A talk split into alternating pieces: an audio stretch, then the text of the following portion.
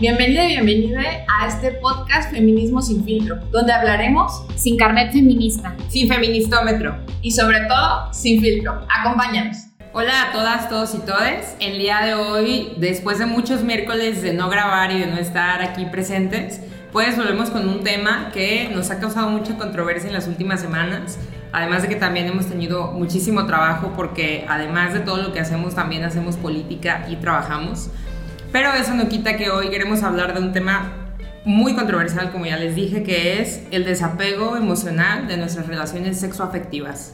Queremos platicarles desde nuestra experiencia cómo hemos sentido la construcción y la deconstrucción de las relaciones afectivas a partir del desapego.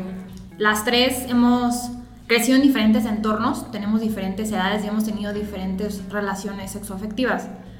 Yo en lo particular les comentaba que para mí lo más difícil o lo que más he aprendido incluso este año es que yo crecí en un entorno que me explicaba o me decía cómo debían de ser las relaciones. Que además había un checklist mágico de cómo debía ser el, el tipo de persona con la que te involucras, ¿no? Eh, eh, en mi caso, que soy una mujer eh, heterosexual y cis, era como, pues tiene que ser un hombre que tenga una maestría, que gane este sueldo, que tenga una familia unida, etc, etc, etc ¿no? O sea, una lista inimaginable de atributos que tenía que cumplir y que a lo mejor ni tú mismo cumplías, pero que tú eso tenías que buscar, ¿no? El hombre ideal. Y más allá del príncipe azul, es como, yo a veces pienso que es como un currículum de a ver si él, él estaba o no preparado para el puesto. Y creo que en su momento yo lo encontré encontré esa persona que cumplía con todo el checklist que, que, me decían que debía de haber encontrado. Y la verdad, la neta es que pues no era feliz. Había cumplido con lo que todas me decían que tenía que tener. Entonces cuando yo decidí que no, que no era ahí, ¿no? Como te dicen, amiga, no es ahí. Pues nadie lo entendió. Y ese proceso de desapego para mí fue, más allá de la persona, sino de la circunstancia, fue muy difícil porque todas mis amigas, mi familia, mis papás, incluso eran como, mi mamá y papá eran como, pues, ¿por qué? Si él cumplía con todos los requisitos, ¿no? O sea, ¿por qué no eres feliz? Entonces yo tenía que explicarles o explicarme a mí misma que pues no era el tipo de relación que quería construir. Y después de ese, de ese momento de mi vida pasaron dos, tres años para que yo empezara a entender que no era él, sino que realmente la, el tipo de relación que me dijeron que tenía que tener no era la que me hacía feliz. Creo que lo más importante de hablar de desapego emocional desde la perspectiva feminista y de mujer es básicamente que cuando somos chiquitas nos enseñan que el amor tiene que doler y que incluso este desapego tiene que ser un proceso en el que nosotras nos destruyamos emocionalmente, en el que nosotras no podamos sentirnos bien.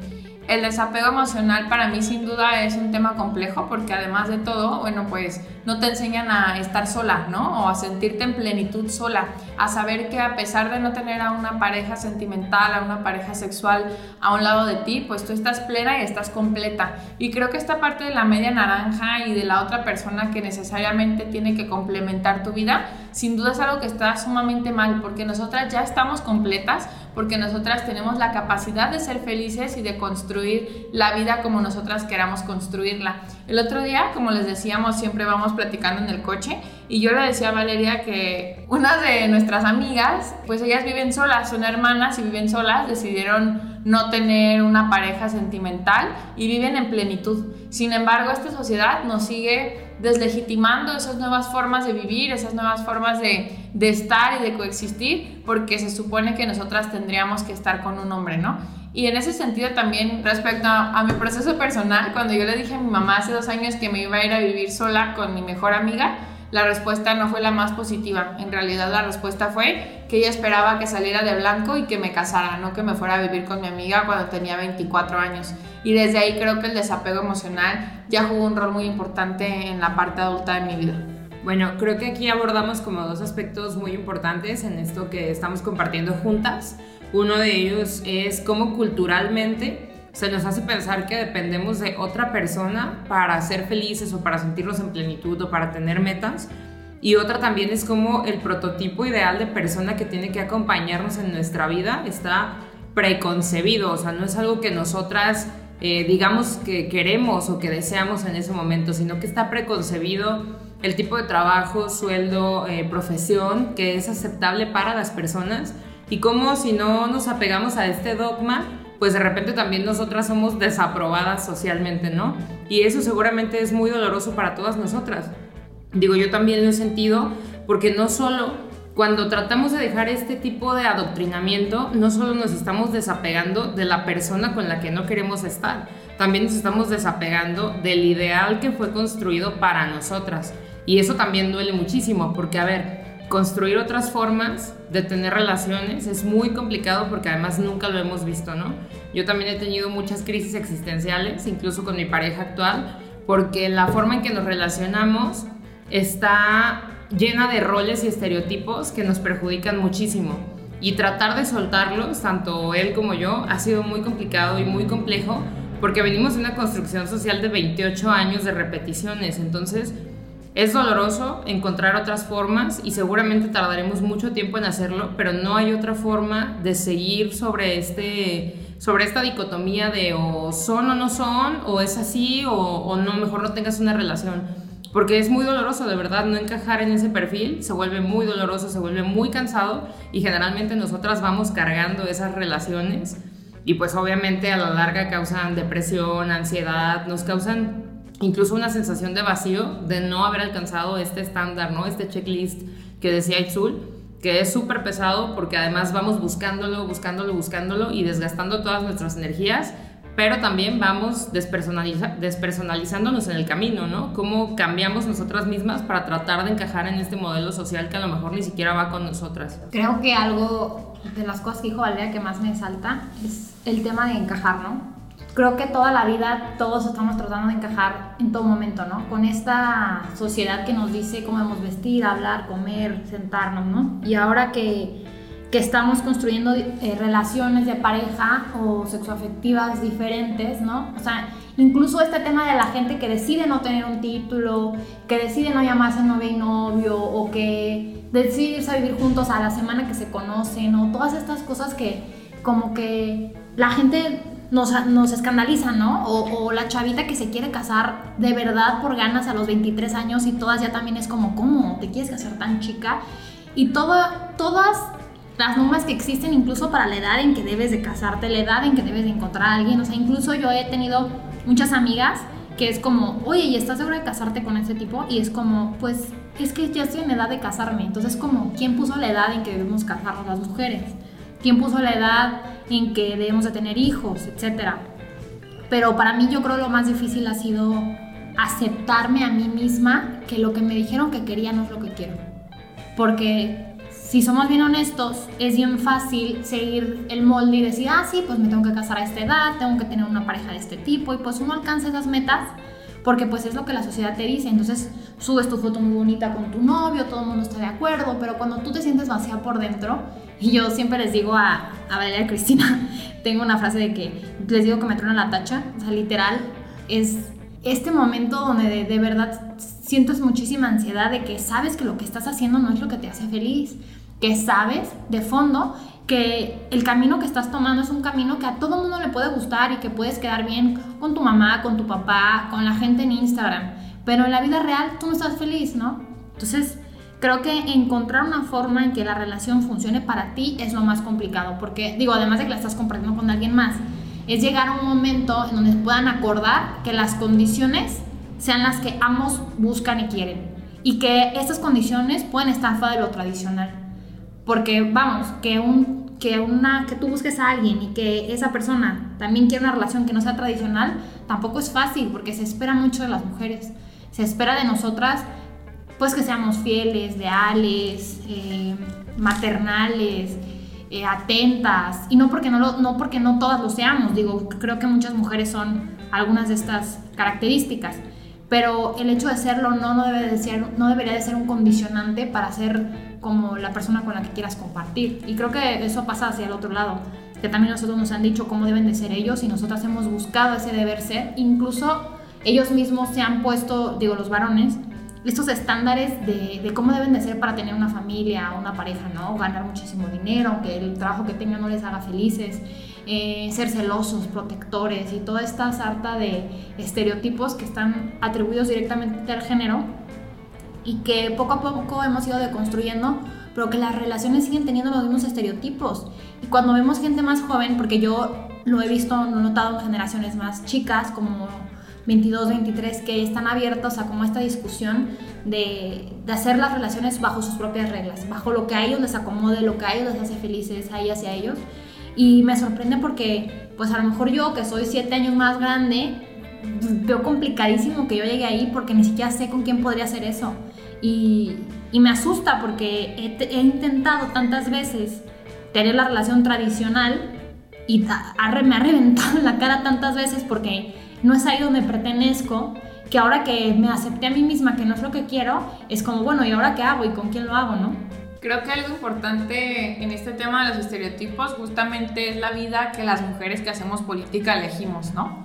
Y es que esta vida es, pues esperemos, o al menos para eso luchamos nosotras tres, para ser exitosas, pero sí es bien complicado que no se entienda este nuevo rol en la sociedad y en la vida de otras personas.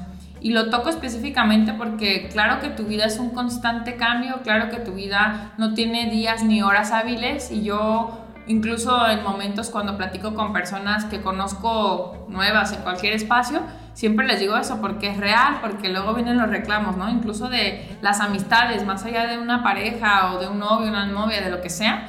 En realidad, incluso las personas con las que convivimos también tenemos que sufrir ciertos desapegos, ¿no? Y esos desapegos incluso incluyen poder respetar nuestra vida como nosotras la elegimos.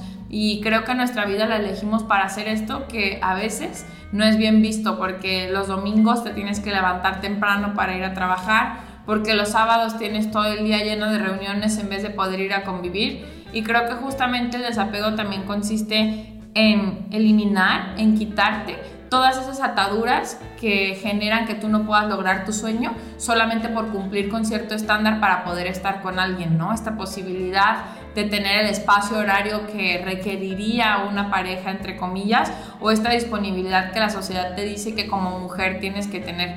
Y ni hablar de los otros estereotipos de los que poco a poco nos hemos tenido que deshacer las mujeres de manera histórica.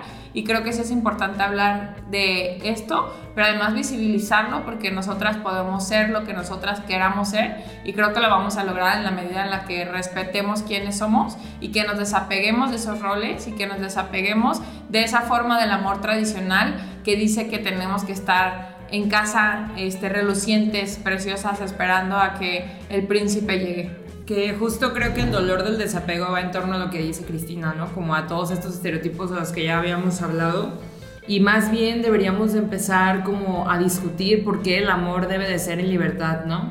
sin sostener un puente que se sostiene casi siempre de un solo lado, un puente que se sostiene siempre bajo el esfuerzo de una sola persona, que puede o no ser el hombre o la mujer, ¿no? O sea, digo, en las relaciones heteronormadas. Eh, pero como nosotras somos heterosexuales, pues generalmente hablamos de eso, pero ya tenemos la deuda de invitar a más personas que nos ayuden a ver desde otras perspectivas cómo son las relaciones sexoafectivas. Y lo que les decía un poco es que justamente lo que no tenemos es esta libertad de construir otra forma de relacionarnos y que cuando no lo logramos también duele muchísimo, ¿no? Y duele muchísimo intentarlo porque la otra parte no quiere hacerlo.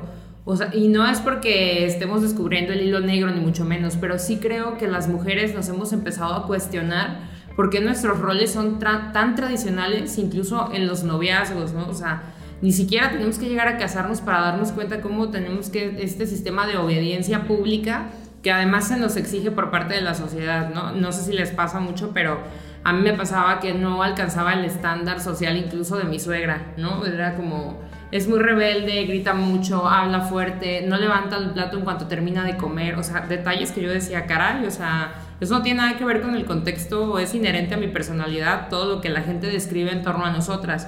Y creo que eso también es como una atadura porque hacemos todo lo posible por no tener problemas en esos ámbitos cuando la realidad es que nos revienta y nos revienta todos los días y quisiéramos ni siquiera coexistir en el mismo espacio que esas personas, pero tenemos que hacerlo porque además el estándar social dice que también te casas con la familia. O sea, no les ha pasado de, pues cuidado, porque también te casas con la familia. No, carajo, cuidado, no. O sea, no me estoy casando, estoy compartiendo mi vida con una sola persona y si una familia me hace sentir incómoda, pues también me puedo desapegar de esa familia sin la necesidad de sufrir violencia de cualquier tipo coexistiendo en los mismos espacios. Entonces, creo que termina por ser algo muy global, pero que además es, es muy pesado porque volvemos a lo mismo, es cultural y cuando vamos contra lo que culturalmente se nos ha enseñado, las más agotadas vamos a ser nosotras. Se me hace muy importante lo que dice Vale de ser la incómoda, ¿no? Creo que nosotras estamos muy, muy acostumbradas a ser incómodas porque cuando eres mujer, eres joven y eres política, ya de entrada eres muy incómoda. Y, y, más cuando eres feminista y más cuando uno le, le adhieres a, a, esta descripción de nuestra persona que es de puras cosas que incomodan socialmente. Entonces además, súmale a esto que tienes que quedar bien, ¿no? Porque así te dicen, es que tienes que quedar bien con la suegra, el tío, el primo, los amigos, eh, incluso con la misma persona con la que sales o convives y que tu forma de ser pues no está dentro de lo que se espera, de lo que quieren, ¿no? Porque pues vamos, se espera que las mujeres seamos calladitas, que seamos tranquilas, obedientes, etc. Y pues la realidad de las cosas es que pues ya no es así, nunca ha sido así, simplemente es que aceptábamos las normas sociales porque no nos quedaba de otra. Y ahorita que pues hemos logrado de construir tantos estereotipos, hemos logrado tantos espacios, hemos logrado pues con esta lucha que el mundo esté cambiando, ¿no? Que el mundo nos mire diferentes. Pues también nosotras estamos en este proceso de mirarnos a nosotras de forma diferente y aceptar que la forma en la que somos no está mal y que si no te sientes cómoda porque tu suegra te juzga porque no usas falda o porque no llevaste un pastel el domingo que te invitaron a comer, pues también está bien, también es válido sentirte que la forma en que tú eres no está mal y, y, que no te juzgue la gente porque tú te sientas cómoda por quien eres y porque entonces volvemos a lo mismo, volverías a fingir ser algo que no eres para encajar. Y la realidad de las cosas es que además de desapegarnos de los estereotipos, también tenemos que desapegarnos de las personas que nos presionan para hacer algo que no somos. Creo que eso es algo que a mí me ha costado mucho trabajo, porque toda mi vida conviví con personas que eran de la misma forma, ¿no? O sea, digamos que todos eran triángulos.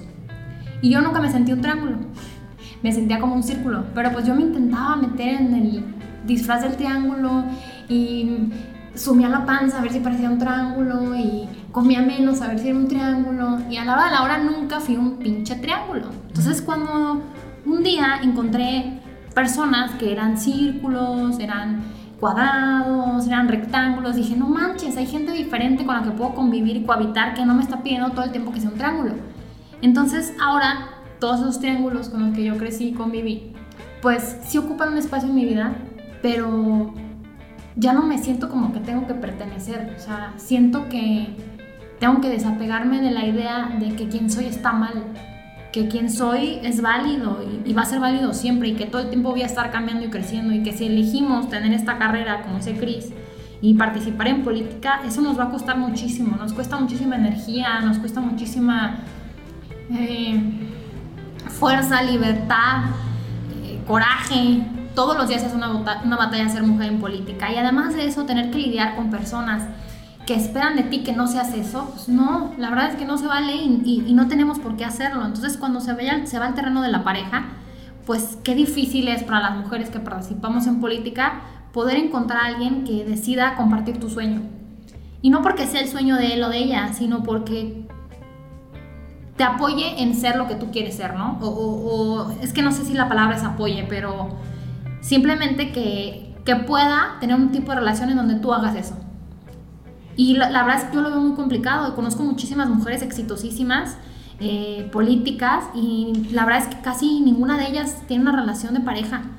¿Por qué? Porque pues yo creo que ha sido muy difícil para ellas eh, encontrar un espacio donde puedan compartir con alguien de manera legítima sin que les exijan que, que, su carrera no sea importante, ¿no? O que tengan hijos ya porque pues ella tiene que tener hijos y a lo mejor ella no quiere tener hijos ahorita porque pues es diputada o no sé, ¿no? Entonces, buscar a alguien que comparte ese estilo de vida contigo, pues es complicadísimo, sino que imposible. Entonces también desapegarnos de la idea de que a lo mejor nos va a tocar compartir con alguien porque elegimos otro tipo de vida, también es bien doloroso y bien difícil.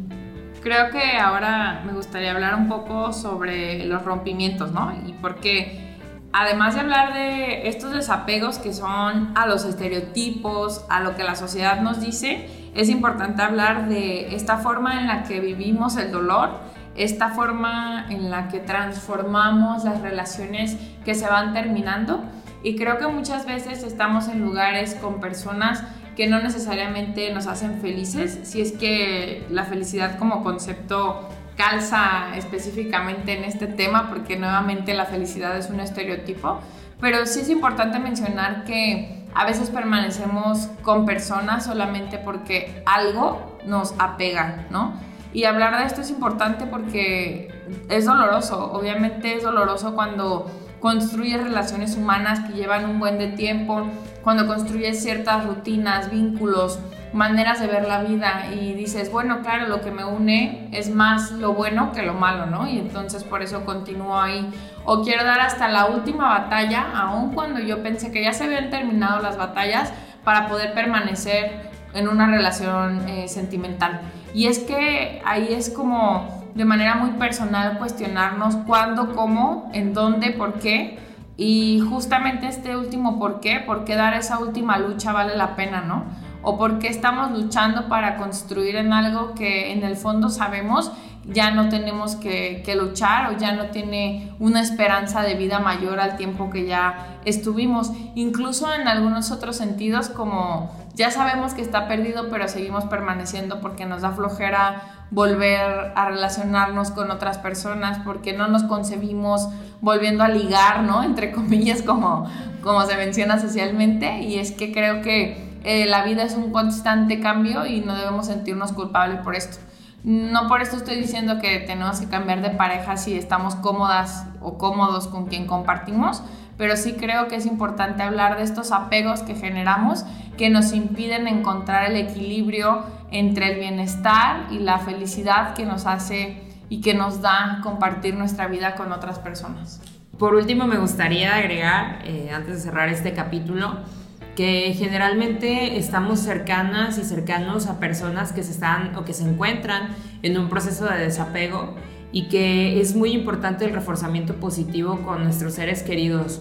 El recordarles qué personas eran antes de estar en esa relación es vital para que justamente sepan que hay distintas opciones, pero también que si esas personas deciden retomar ese tipo de relaciones, pues les demos el beneficio de la duda, ¿no? Incluso a nuestros amigos, amigas, cercanas o cercanos, de querer intentar otras formas de relacionarse con la misma persona o con distintas personas y que ante todo eh, creemos redes de apoyo para quienes estamos en un proceso de desapego emocional, porque puede ser muy doloroso, pero también creo que en compañía puede ser mucho menos y puede ser eh, todavía más fácil sobrellevarlo, porque el desapego emocional no dura una semana ni dos, hay, personas que duramos años desapegándonos de una persona y es valiosísimo estar rodeados de las personas que nos aman con, sin y a pesar de nuestras relaciones sexoafectivas. Entonces, esa sería como mi última reflexión respecto al acompañamiento que debemos buscar y darle a las personas que se encuentran en estos procesos o que nos encontramos en estos procesos. Pues bueno, para cerrar mi participación, quisiera agregar lo que decía Cristina sobre el desapegarte de las parejas, como a veces desapegarse no quiere decir terminar la relación. Y esto lo digo porque, digo, yo en un proceso de terapia entendí que cuando te relacionas con las personas y no, y no es desde el apego, puedes tener una relación sana, eh, con un vínculo este, sexualmente afectivo que no necesariamente viene desde la necesidad. Y creo que eso no nos lo han enseñado, nos han enseñado que nuestra pareja debe necesitarnos, ¿no? Y nosotros necesitarle a ella. Es como, pues si no, pues ¿para qué sirvo si él no me necesita? Y, y, esta forma en que nos, nos han creado a entender que el desapego es una relación o que el apego es el vínculo por el que nos debemos de relacionar, es cuando creo que todo se va al carajo. Realmente el desapego no necesariamente tiene que ver con terminar con la relación. A veces sí, a veces no. A veces quiere decir que quieres relacionarte desde otra forma, desde otra forma de construir las relaciones, que es un poco lo que platicábamos el día de hoy. Pero también, ya para cerrar lo que decía Vale sobre el acompañamiento de las personas, no les puedo no puedo ahondar lo suficiente en qué importante es tener personas que estén contigo cuando te truena la tacha. Que estén contigo cuando tienes un ataque de ansiedad, cuando no sabes si el güey te dejó de hablar, cuando no sabes si, si, si lo vas a volver a ver o no, o la vas a volver a ver o no, si lo que estás haciendo es correcto. Si esta decisión que tomaste de, de, terminar una relación es la mejor, porque siempre está esa duda de qué hubiera sido y lo que pudo haber pasado, ¿no? Aunque te han hecho muchísimo daño. Y que tengas a alguien a quien contárselo y que no voltee y que te diga, ah, bueno, pero es que eres una tonta. ¿Cómo? Si después de todo lo que pasó, ¿cómo? Si él no quiere estar contigo, ¿cómo? Y que te juzgue por la manera en que te sientes cuando todo lo que sientes es válido. Y en algún momento todas nos hemos sentido así. Entonces yo agradezco a mis amigas y amigos que me han aguantado porque a mí me truenan la tacha muy seguido en, en este proceso de, de, desapegarme de lo que me dijeron que tenía que querer y de darme cuenta de lo que realmente quiero y que, y que al perseguirlo a lo mejor pierdo otras personas, pero las personas que se queden sé que son las personas que, que me quieren ver feliz y que quieren elegir conmigo una manera diferente de relacionarse. Y bueno, para cerrar, espero y les deseo amigas como Valeria y Zul, que están ahí cuando a mí me truena la tacha. Este, creo que es muy importante encontrar una red de apoyo, encontrar un espacio seguro donde puedan llorar por lo que quieran llorar y sobre todo saber que los procesos son personales, que no hay tiempos definidos, que el tiempo lo definen ustedes y sobre todo que eh, pues siempre las decisiones que tomen son para su bien, confíen en eso incluso pues disfruten los procesos, disfruten esta parte de llorar sin que eso sea crónico evidentemente, pero yo creo que sí es importante disfrutar eso y creo que una de mis luchas todos los días conmigo misma es aprender a estar sola. Entonces disfrútense ustedes mismas, disfruten su propia compañía, disfruten absolutamente todo lo que el mundo tiene que darnos. Les mandamos un fuerte abrazo, gracias por acompañarnos un miércoles más y nos vemos en la próxima edición de Feminismo sin filtro. Gracias por ser parte de Feminismo sin filtro. Nos vemos todos los miércoles por Spotify. Síguenos en Twitter como Feminismo sin fil en Instagram y en Facebook como Feminismo sin filtro.